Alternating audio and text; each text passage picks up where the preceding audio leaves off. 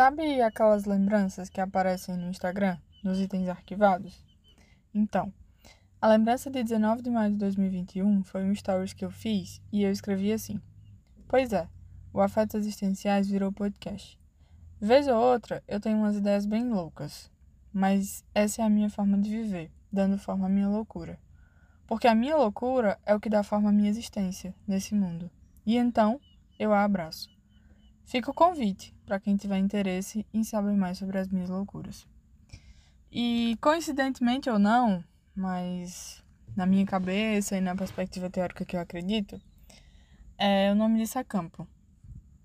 E hoje eu tive uma, uma aula sobre é, um experimento mesmo que vivenciamos em sala de aula. E eu falei assim para a pessoa que, que tava fazendo esse experimento comigo, né? Eu falei que às vezes o que eu tinha vontade era de sair por aí, vivendo, amando loucamente e vivendo loucamente. E coincidentemente ou não, eu comecei a rir na hora porque eu lembrei da última vez, assim. Foi a última, mas foi a mais marcante da última vez que eu fui chamada de louca.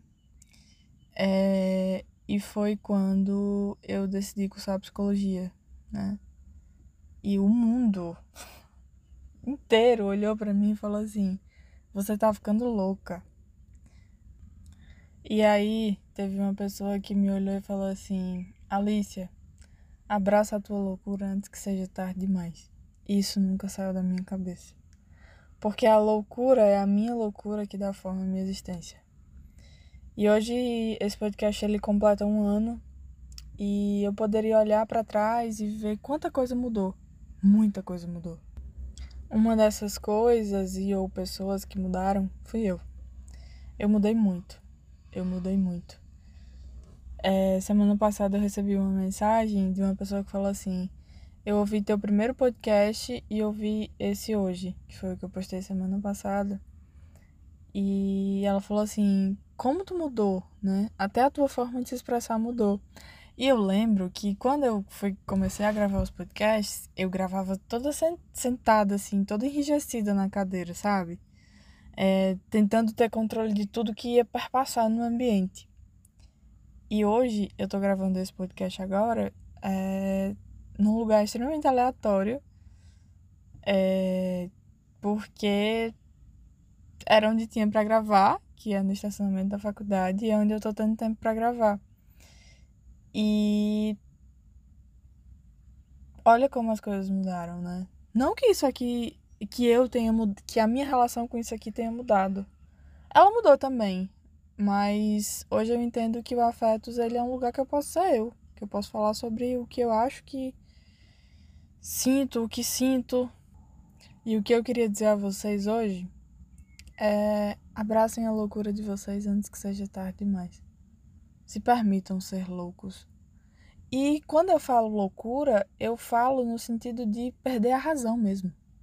Lembrei de uma frase do Fritz Perls, que é um, um teórico que eu leio e estudo muito. E ele fala assim, é inclusive um dos fundadores da gestalterapia, é, e ele fala assim: perca a cabeça e recupere os sentidos. E eu falo loucura nesse sentido. Eu falo sobre loucura no sentido de se entregar ao que sente, ao que é. E isso não é fácil, não. Não tô falando isso que, que isso é fácil, não. Tem uma estrutura, sabe? Tem uma sociedade que, que atravessa a nossa existência, né? Tem regras sociais, tem normas sociais. E o louco, a pessoa tida como louca, ela é marginalizada, ela é internada, ela, é, ela não é, ela não, não tem lugar de fala, né? É, e aí eu fico pensando, quem será que é louco, né? Mesmo, né? O que, que é a loucura mesmo? Se sou eu que deixo de viver, porque existe uma norma social que diz que não é para fazer assim, que não pode fazer assim, ou se é a pessoa que é tida de fato como louca, que vive, sabe? E eu me questiono sobre isso. Quem será que é louco, né? O que será que tá louco? E volto, repito, loucura no sentido de desrazão, de perder a razão, a racionalidade, né?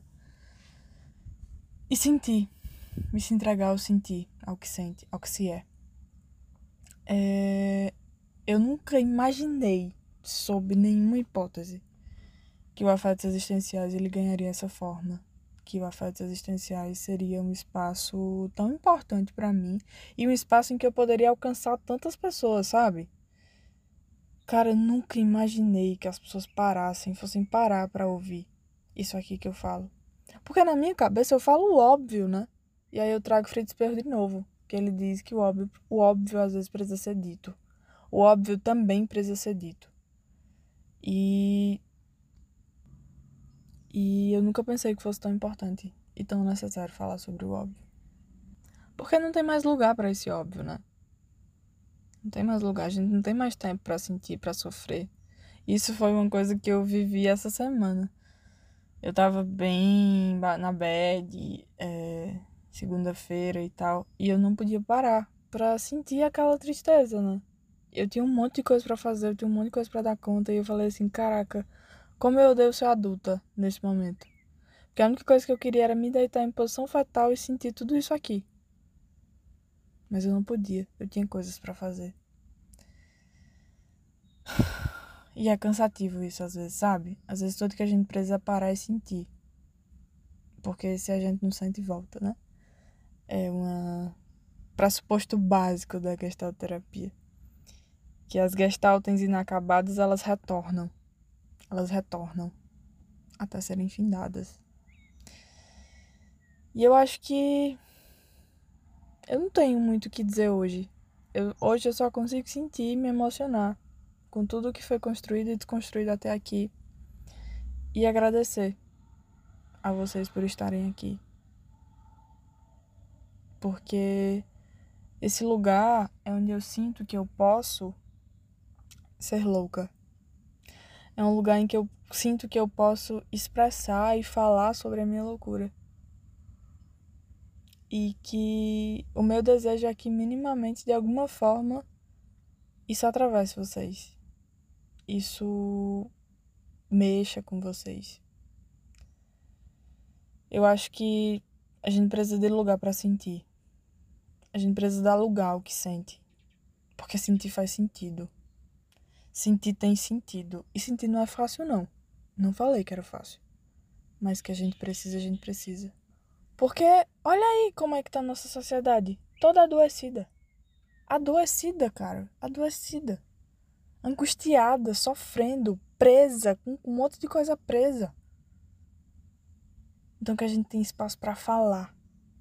Que a gente tem espaço para se expressar, para ser quem a gente é. E você não precisa aceitar quem eu sou. Mas você deve respeitar quem eu sou. Todos nós merecemos respeito pela nossa dor, pela por, pelo que quer que seja, cara. A gente precisa ser respeitado. Desde que a gente não desrespeite o outro.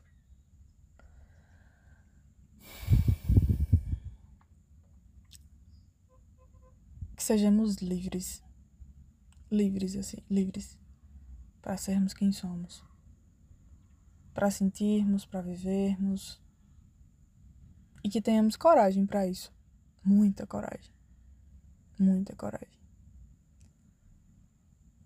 A Alice que começou esse podcast não é mais a mesma. Eu sou outra pessoa hoje. Outra pessoa. E que bom que eu sou outra pessoa.